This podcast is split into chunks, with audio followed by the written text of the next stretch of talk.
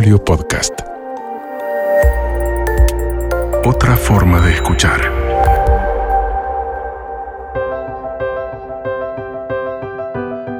Soy Dominique Sarries.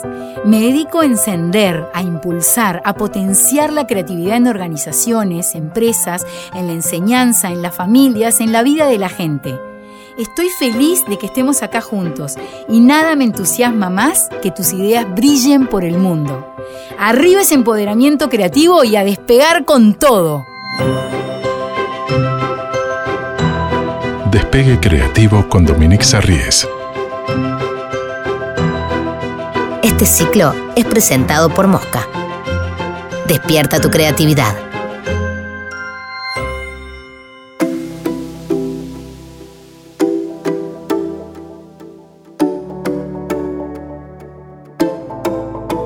Hablemos de la admiración, otra clave para ser un buen creativo. Y siempre que hablo de admiración me pasa que todos dicen, ay, sí, qué divina la admiración. Sin embargo, no siento que garpe tanto. ¿Cuál fue el último aplauso grupal que escuchaste? ¿El aplauso del asador? Sí, claro, un clásico. ¿O el del cumpleaños? ¿Y cuál otro? Me ha pasado, por ejemplo, estar en una reunión de trabajo, por ejemplo, y entra una chica, una amiga, y le digo, ¡pa! ¡Qué capa! ¡Qué genia! ¿Cómo lograste esto? ¡Sos un éxito! Y alguien por ahí me dice, ¡ta, Domi, no seas chupamedia! ¿Perdón? O me ha pasado, por ejemplo, mientras miraba a mi equipo, decir, pa, mira, mira qué genios, qué talento, el huevo que meten. Y me miraba alguien haciendo un gesto como, despacito, despacito, no le digas tanto que se van a agrandar. ¿Qué es eso? Pero volvamos a tu capacidad de admirar, que es fundamental para crear. ¿Se acuerda cuando éramos niños? Cuando éramos niños, nos pasábamos admirando todo. Éramos esponjas. Me acuerdo la primera vez que nos hicieron hacer una cometa en la clase, ¿no? Hicimos una cometa y un compañerito mío hizo una espectacular, la remontó altísimo. La mía no volaba, pero ni cerca tan alto, se me caía. La mía era un desastre. Y la de él era impresionante. Y yo, pa, miren, miren qué alto. O sea, era increíble. ¿Cómo lo hiciste? ¿Y qué pasa en ese momento? En ese momento que yo estoy admirando algo, mi cerebro le da la orden de admiración. admiración. Y en ese momento todos mis sentidos se agudizan. Mi vista, el oído, el tacto, todo. Me convierto como si fueran millones de antenas parabólicas. Y en ese momento incorporo, aprendo, me hago más grande. Yo en ese momento pensaba, ¿qué tan grande es su cometa? ¿Cuánta cascola le puso? ¿Cuánta fuerza hace con la piola? Y le preguntaba todo. Y él me iba, me iba explicando, yo le iba festejando y así fui aprendiendo. En ese momento, yo no solo me hago más grande en edad, quiero decir, me hago más grande como persona. Porque cuando vamos por la vida incorporando cosas y aprendiendo de los demás, nos vamos haciendo más grandes. Ahora, ¿qué pasa con la envidia? ¿Qué pasaría si los niños vinieran al mundo con envidia en lugar de admiración? Primero que sería un desastre, ¿no?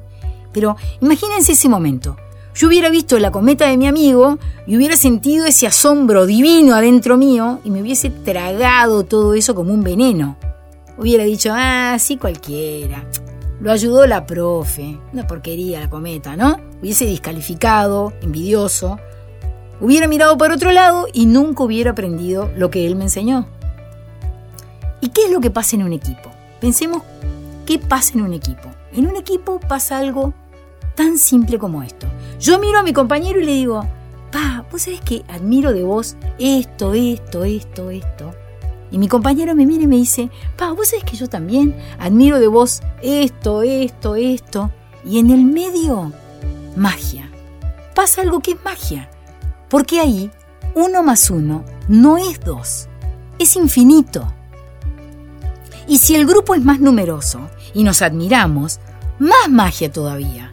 Ese equipo que se potencia, que se dice lo que se admira uno del otro, se siente valorado, agarra viento en la camiseta, supera todas las expectativas, todas, las de los integrantes del equipo y, de la de la gente que, de las expectativas de los que los rodean el equipo.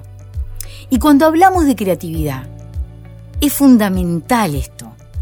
En un equipo, el que admira levanta las ideas, abraza las ideas, celebra, aplaude las ideas.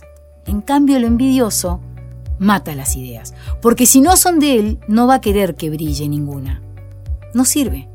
Aunque sea brillante él, no sirve. A la larga, va a matar ideas. Quiero contarles una historia que me conmueve muchísimo, porque soy fan de Ramona y Nicanor. Nicanor y Ramona son una historia increíble. Un día Nicanor, esto es en Argentina, en un barrio que se llama Las Piedritas. Un día Nicanor, preocupado, muy buen alumno, le encantaba ir a la escuela, le encanta ir a la escuela, preocupado porque veía que en su barrio había muchos niños que no sabían hacer los deberes, o que se quedaban por la mitad, o que a un amiguito lo habían castigado porque había sacado una mala nota.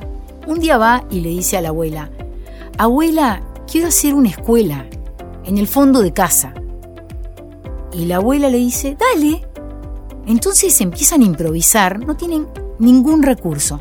Con telas, cortinas, empiezan a armar los salones, ¿no? Porque después ellos te cuentan, esto es primero, segundo, tercero, improvisan una mesa, creo que hasta agarran la mesa del comedor de la casa, y después, como no tienen sillas, agarran baldes y los dan vueltas. Como no tenían lápices para todos, cortan los lápices. Nicanor y Ramona lavan los viernes, lavan las túnicas para que los lunes empiecen con las túnicas blanquitas. Cantan el himno nacional, tienen una caja con, con, este, con remedios para primeros auxilios. Está todo organizado, tienen una dirección. Él explica, por ejemplo, ¿no? Los, testimonios de los chicos cuentan. Yo antes no entendía nada de matemáticas, ahora entiendo todo. Yo no pasaba de año, ahora con Nicanor paso de año de todo, por ejemplo, tenían tantos alumnos que empezaron a tener un horario de noche, entonces improvisaban una linternita. La abuela empezó a darle té o leche con galletitas a los alumnos. De pronto una alumna de, creo que tiene 40 años, que no sabía ni leer ni escribir, entra a la escuela para aprender a leer, a escribir y a todo lo que Nicanor les enseña. Cuando yo los veo juntos, que además es impresionante ver este equipo juntos, la abuela y Nicanor se potencian, se admiran, se complementan. Es impresionante además cómo delegaron tareas, algunos primos de Nicanor ayudando. Y Nicanor y Ramona no son dos, son infinitos. Les están cambiando el futuro a todos esos niños que van, bueno, y hasta adultos que van a la escuela. Reflexionemos algo. Si ellos pudieron hacer algo, ¿qué no podemos hacer nosotros? Porque todos tenemos una idea tan loca como hacer una escuela en el fondo de casa, sin ningún recurso. Si ellos pudieron, ¿qué no podemos hacer nosotros? Pensémoslo.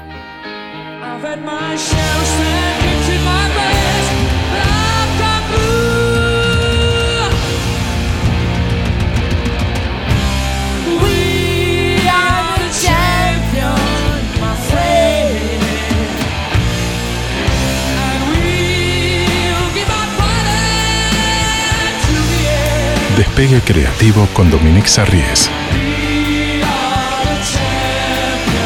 Fue presentado por Mosca.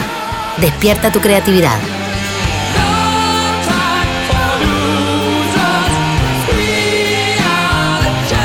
Edición Guillermo Christophersen.